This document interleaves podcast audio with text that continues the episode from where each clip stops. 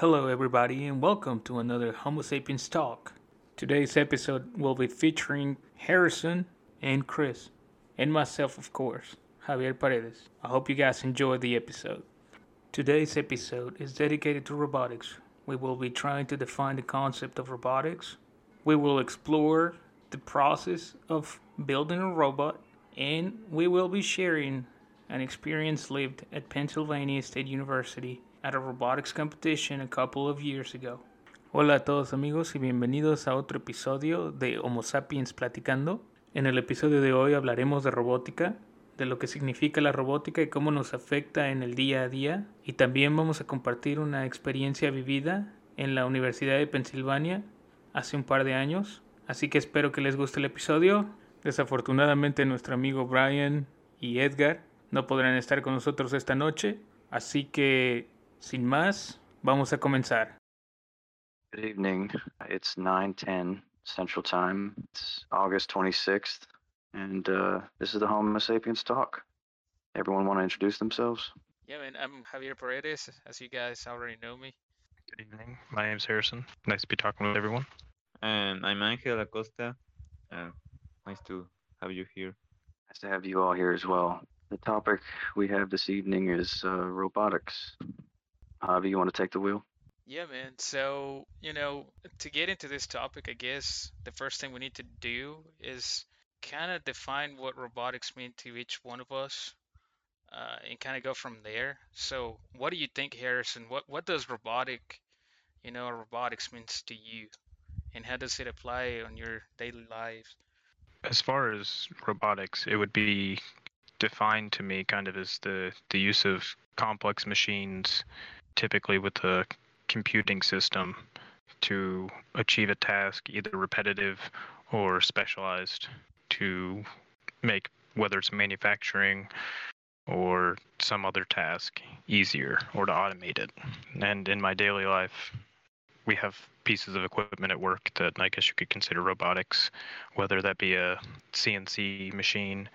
We have a variety of those, or even like our computers at work are kind of a robotic system because they connect to a network and are able to interface with other systems and produce certain things.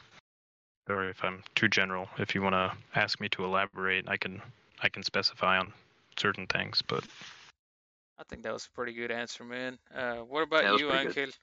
Well, mm, I don't know much about robotics, but I can say that well, my definition would be uh, like like the means of um, helping humans with machines, whatever machine you you think of uh, that can help humans. Maybe that's Uh, that's a pretty good definition, man. Hey, uh, Chris, what about you, man? What what does robotic mean to you, and how does it apply in your daily life? Gotta put me on the spot. Well, I feel like I encounter a robot every moment of my day. I go to a desk, I have a mouse, I have a keyboard, I have a computer, I have a, a cell phone in my hand. No, the the mainstream idea of a robot is what people see as having a bunch of motors on it and it carries out a repetitive skill, repetitive task. That's right. But That's it's right. it's more than that. It's Yeah, it could get very complex, couldn't it? yes. Yep. So, how about we start uh maybe talking about the process on how to create a robot? I know Harrison's very experienced with this, so how about you walk us through some of the steps on uh, how to build this this robot, Harrison? Uh, So first first thing to a robot is you you kind of have to put yourself in a box and understand what task or end goal you have or what you're trying to accomplish. And then based on that whether you were to apply it say to a game or some repetitive task, you have to figure out if there's an object you're manipulating and how you need to achieve that. So you kind of jump off your design standpoint there and everything typically for me starts with like a, a pencil and paper just kind to rough out what your restrictions are so if you have you know budget restrictions computational restrictions size restrictions if it has to work with humans if it's controlled autonomously or via like a radio frequency, a handheld controller, and then you kind of work outwards from there. If you're doing a one-off machine, then things can be simpler sometimes, or, or they can be much more difficult. And if you're trying to scale it for production, you have to keep in mind the processes that would typically be used to, to make the thing. So, design for manufacturing or DFM comes into play whenever you're trying to scale something for production. That's right. That was a pretty good explanation, man. Uh, so pretty much identifying what the needs are first, what the goal of this thing that you're gonna build is gonna be, making a sketch, a rough sketch on, on pencil and paper, and then going from there, and maybe start using software to model this thing. I know we used this when we were uh, in college, Chris. What did you think about SolidWorks, man? Did you like it? Did you have a good experience with it? Yeah, most certainly did. It was fascinating. I um I could see a picture and then create it. Yeah. 2D was where they start you out so you can and you're supposed to visualize a three-dimensional object and draw it out in three sides and that gives you more of a three-dimensional capability to view an object to draw it and then they put you to graduate to three-dimensional drawing which you create. And yes, it was incredibly fascinating. It is. To be honest with you, that was my first time ever, besides from AutoCAD that we used, which is ancient. you know, uh, uh, SolidWorks was a, a, fascinating software for me. I don't know if you uh, if you've ever experienced with any 3D software model. You know, Angel. Yeah, I think once I used Catia. I don't know if you. Oh, Harrison knows all about Catia. Heck yeah! I have some experience with it. Yeah. No, I just I just was going to tell that I just learned some basics. I didn't really get in depth that uh, software. ¿Para qué lo usaste uh, la mayoría del tiempo, Ángel? ¿Qué, ¿Qué es lo que te encargaban, no sé, dibujar o, o hacer con el software? Era, era una base de pruebas para, para hacer calibraciones de, de VNA. No sé si conocen. Ok. Pero lo, lo utilizabas, ¿lo utilizaste en la universidad o lo empezaste a usar ya en, en, el trabajo? Eso lo utilicé en la maestría. La maestría, ok. Sí, ahí utilicé Katia. Perfecto. Pero nada más fue algo simple ¿no? para, para hacer esa base de pruebas. Entonces, ¿lo utilizaste más en el sentido para electrónica, más que la mecánica? No, fue completamente mecánico. Completamente mecánico. Okay, sí. okay. Sí, esa parte. So, what about you, Harrison? I know you wanted to kind of add on to what we were saying about CATIA. CATIA is a, I mean, it's a, I hate to say archaic piece of software, but it's its origin's pretty old and it's still used in a wide variety of applications. I was using it for the lower end of aerospace, but we were signing latches and things like that. But I know certain companies use it to model entire airplanes or cruise liners or whatever it may be. And there are certain add ons where you can do simulations and things. I was going to ask Angel if he'd ever used Altium to design circuits and certain things because it's kind of the it goes hand in hand with SolidWorks. No, I haven't used it. I ¿No utilizan Altium en allá? ¿No, ¿No lo utilizaste en la maestría o en la universidad? No, I, I didn't use those simulators. Uh, my master's degree, uh, one that is called ADS, and another one HFSS, but they, they are used for high frequency stuff mostly. So that's I don't why think I I've ever. use Have you heard of those programs before, Harrison? I've heard of ADS, but I've I've never seen or touched that piece of software. But I asked about Altium because it's used for circuit and other design for the electrical side of things. Uh, remember us designing PCBs. What were you gonna say, Angel? Uh, yeah, uh, I used one similar software too. It was um, OrCAD. I don't know if you know about it. I think similar to Altium. I haven't used that. Have you used that, uh, Harrison or Chris? PSpice. No, sir, I have not. I, I don't believe I have.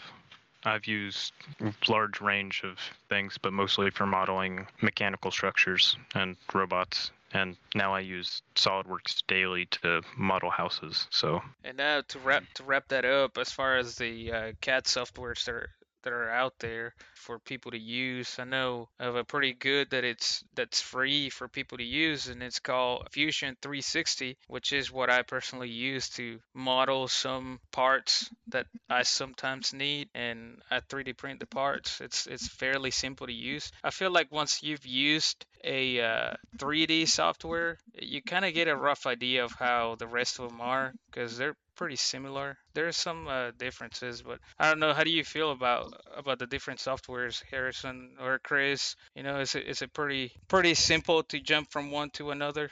I don't have enough knowledge on the subject to actually give an opinion. I was going to say, for the most part, if you jump between like Autodesk Inventor and SolidWorks, they're pretty similar. And if you go to CATIA, I know it's made by the same company that makes SolidWorks, but the functionality is similar, but your user interface and everything else is vastly different.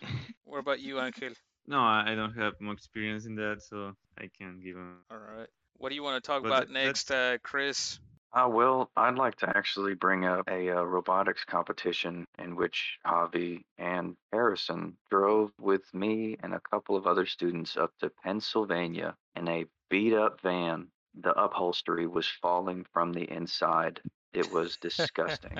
it rattled. We drove for 13, 15, how many? 16 hours? It was a lot of hours. I stopped counting after 10. Yeah. Yeah, you just got numb after 10. Yeah, basically. Yeah. Well- we were we were all messing with Harrison because he fell asleep like within the first hour of the trip. you rest when you can. Okay, okay. So the story goes, we get there, right? So that we're there for a robotics competition. The the competition is we're playing soccer with tennis balls against other robotics teams, and you're supposed to get these tennis balls through these goals. And there are four goals on each course, and there's a total of four teams that play at a time, right? So um, our particular robot who we called Ronaldinho, was a menace. We drew blood when we hit the floor. I don't mean that in exaggeration. We we were testing the remote control and we set the robot down. And me, being the um, not so smart individual I am, flipped a certain switch on the remote control, and this thing went full bore towards this poor kid, and it hit him in the shin. And he looked at us like lawsuit. Man, that trip Yeah, that trip that- was so awesome. Yeah, but that that brings up a good point that although the robot was designed for a very menial task of driving around a small, like I think it was like a 10 foot by 10 foot course, it was designed to kick tennis balls. It it's still a, a danger to society when improperly It's- operated. It kicked the other team's robot around like it was a toy. Dude, somebody had to tell us to be careful not to smash the other robots because I remember I think we maxed out all the dimensions allowed for the competition, didn't we, Harrison? Yeah, and then we had to dumpster dive for a box because our box wasn't acceptable. Yeah. So to elaborate on that, uh, there were size restrictions on the robot, and that was about it. I don't believe there were budget restrictions or anything like that. But uh, we were on the, the lower end of a budget. I think we spent maybe eight hundred dollars, which is a considerable sum of money. But uh, in comparison to some of the other robots, where teams had spent thousands, sometimes a ten thousand dollar sum of money to to build a robot, yeah, it was it's pretty incredible. Uh, Clemson. but yeah, when we got there, our largest hurdle was we were supposed to provide a wooden sizing box for a robot to to prove that it measured correctly, and we were within, I think, five millimeters in each direction of maxing out the size. So we made ours out of ca- cardboard when we got there, cardboard and duct tape. It was pretty nice to kick uh, Virginia Tech's ass though, and Clemson's. Clemson spent how much on their robot, and it was so elaborate, Ten and it had so many wires, and it fried as soon as it touched the floor. It didn't have to be that complicated. No, It had one purpose. No. you basically just had to eject something that would kick the tennis ball into a goal. That's it. But I really like the design that Harrison picked for the robot and and it was it was great. I mean that thing was a tank. absolutely. Thank you guys. And and he, he he covered the outside of it so that people couldn't see what was going on inside. That's right. So that's where the PFM came from. Yep. But I'm not gonna say what he said PFM meant. But Yeah, it's uh, it's okay. now, do you guys remember what we came in? What uh, I can't remember what place Like, we scored. what was it eighth? No, it wasn't eighth. No, it was. I think it was thirteenth. Or Oh. yeah, I think so. Something like that. About 40 teams, I believe, though. So I Out mean, of 40 it wasn't yeah. bad for a for a small team from Arkansas. Yeah. Uh, We the the only underdog one for representing sure. the state of Arkansas, by the way. None of the big universities here in Arkansas went except for UALR. I was going to say to elaborate on the the robotics side of that. When we went to the competition, you've got 40 teams, and though the the challenge was the same for everybody, our our dimensions were limited. Budget really wasn't a limit, but I don't think we saw any two designs that were entirely similar. And when we saw like Clemson's robot, which had big machined aluminum claws that would capture one ball at a time and then slowly deliver it to the goal, there were other teams that had, I mean, spent far less than us and gone to Walmart, bought a $15 RC car, and attached plastic forks to the front. That's all it needed and to they were still though. able to be competitive. Yes. But it's to show that robotics can be a very simple thing, and you don't you don't have to think too far outside the box to complete whatever the task may be. That may have been the whole value of the competition. Oh, it was a great competition. And I mean, we didn't make it to the finals, but I mean, the experience was just priceless.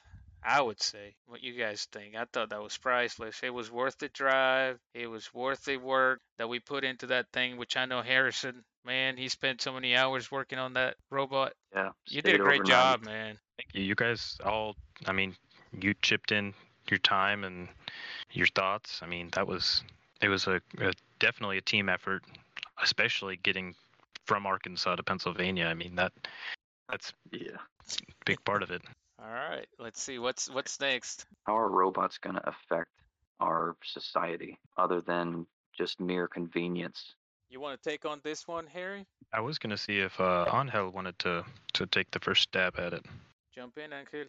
Yeah, I can say that. Well, I, I have seen many movies, so maybe we can think about them like taking over and trying to how, how do you say dominar uh, dominate humans. So like a Terminator, or I don't know if you've seen the movie Chappie, or Oh, that was a Uh, great movie. even Chappie. WALL-E. Ex many movies. Machina. I don't know. I I think robots are part of our daily lives now, whether we like it or not. They're only gonna get better and more. You know, we're gonna see them more around the house, our lives, work, everywhere we go. And I mean, hopefully it'll be an awesome experience and an awesome transition. I know it's gonna hurt society in a way that many people are gonna be affected by this, and the in a sense that they're probably going to lose their jobs, especially talking about factories, uh, big industries. We are probably already seeing this in the auto industry with all the robotic arms taking on jobs that humans used to do in the past. So, I mean, it's gonna it's gonna take some time to get used to it, but hopefully it'll be for the best.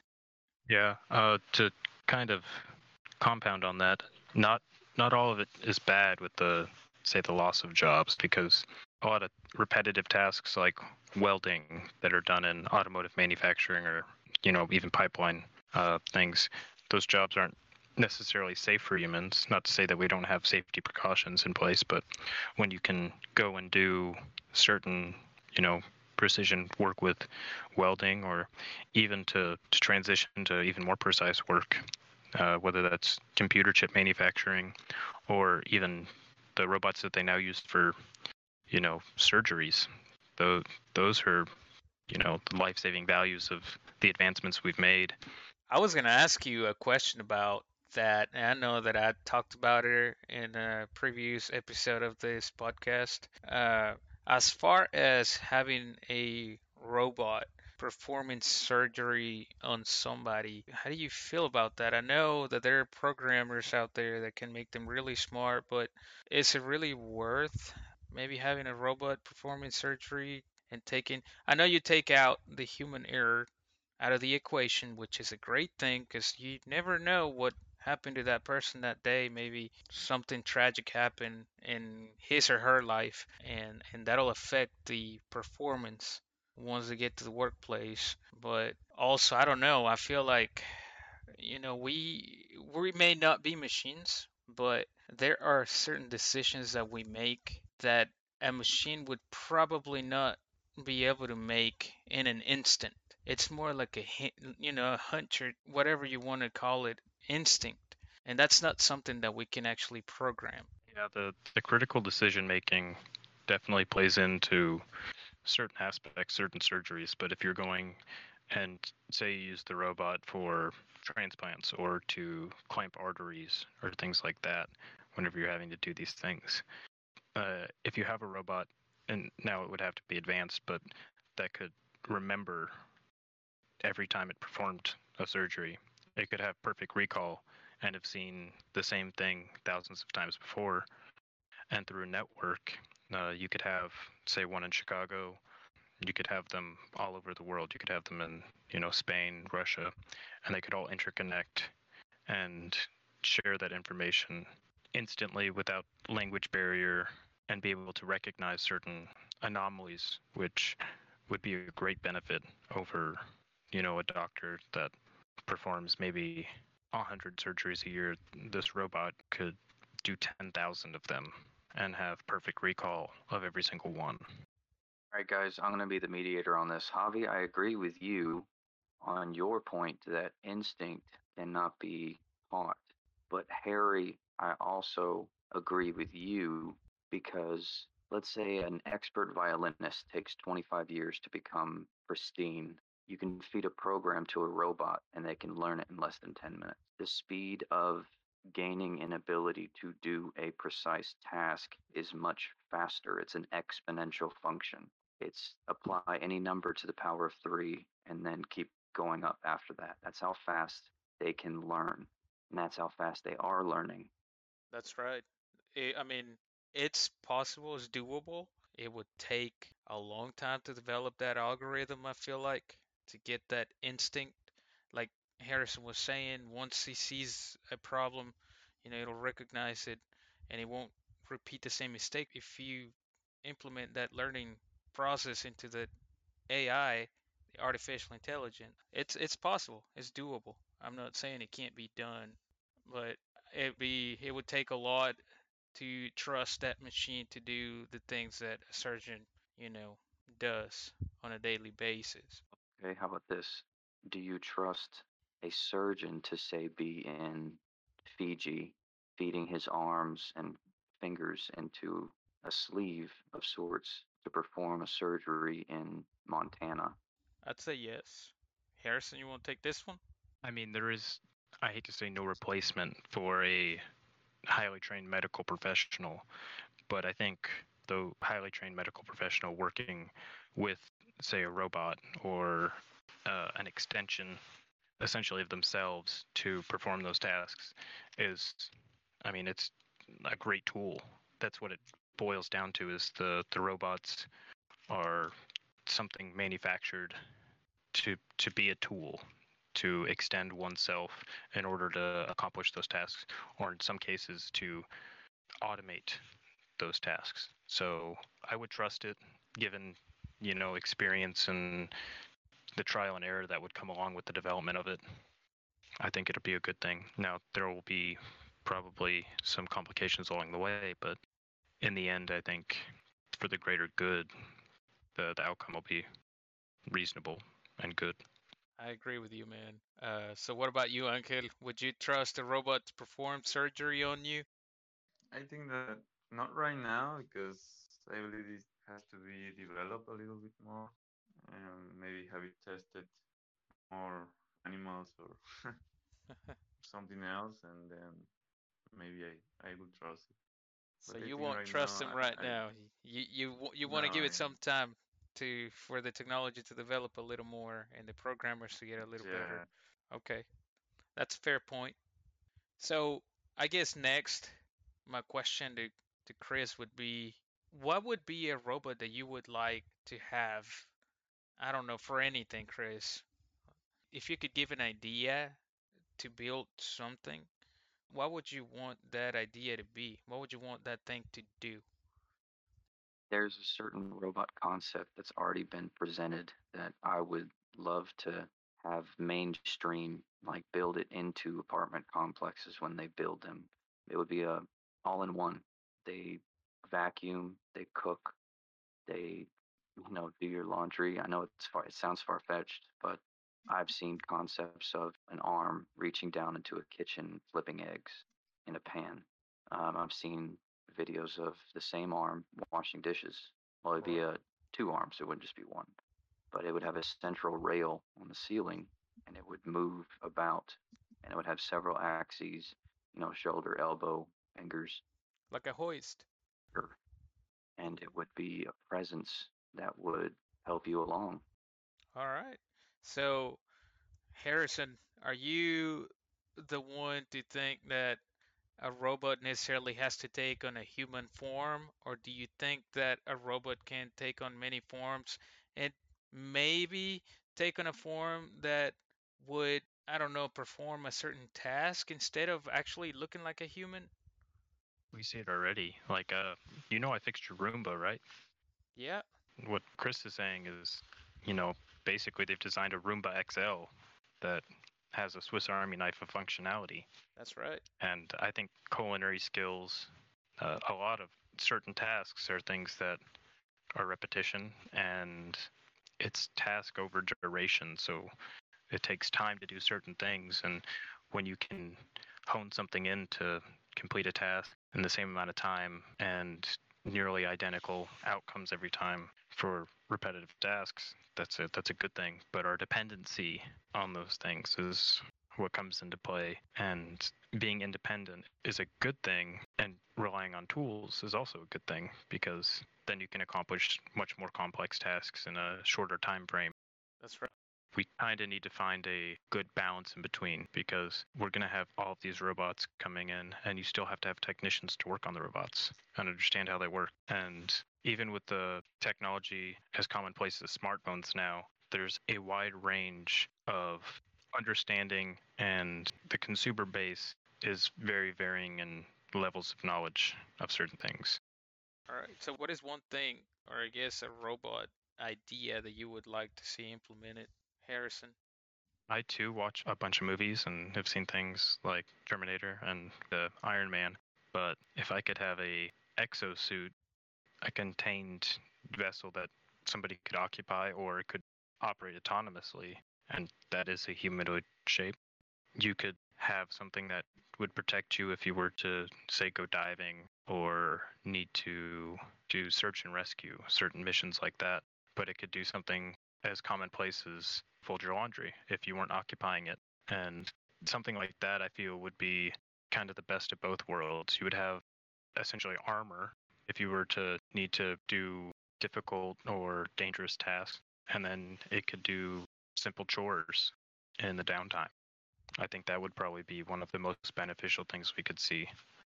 Though with the cost, the initial cost of research development, manufacturing would be astronomical. I think That's gonna take some uh, time to especially yeah especially in our space pursuit that we have now where we're trying to venture to the moon and mars things like that would almost double our workforce because somebody could occupy something to travel to a place with no atmosphere. And then after say a mars colony is set up you could set a dozen or so however many you would need to go do automated tasks outside while researchers and other people were able to complete their tasks or missions inside. like the- Mining the asteroid field. Yeah, that's right. They can do all the dangerous tasks while humans stay inside and do their thing. What about you, Angel? What is one idea that you would like to see implemented for a robot? I would like these nanorobots that will be injected into our bloodstream. I believe that could be a, a good implementation that could help a lot humans. Like To- nanobots?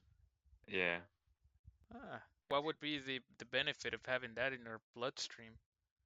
Well, they will detect new diseases or it will attack viruses. Like right now, we have this COVID 19 virus those nanorobots could attack those viruses. Okay. So we will be like immune to So they would act like like an maybe. antibody. Yeah, they're supposed to do that and more stuff. I don't know, but we can think on it. Is that Yeah, something that right has now- already been implemented that you've heard about, or is that just your idea for like the future? Well, that's something I heard scientists are working on. I don't think it has been implemented yet. We are not there yet, but they're working on it. There's some research on it, so That's an I- interesting idea.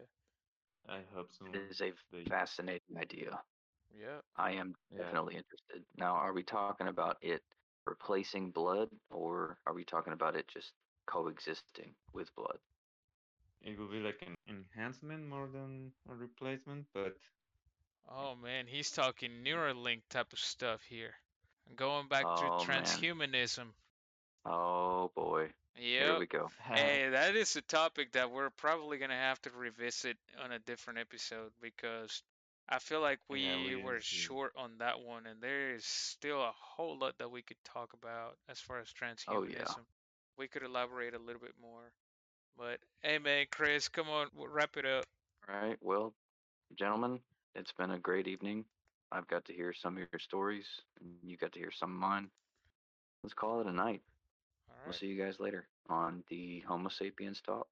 all right, man. It was pleasure.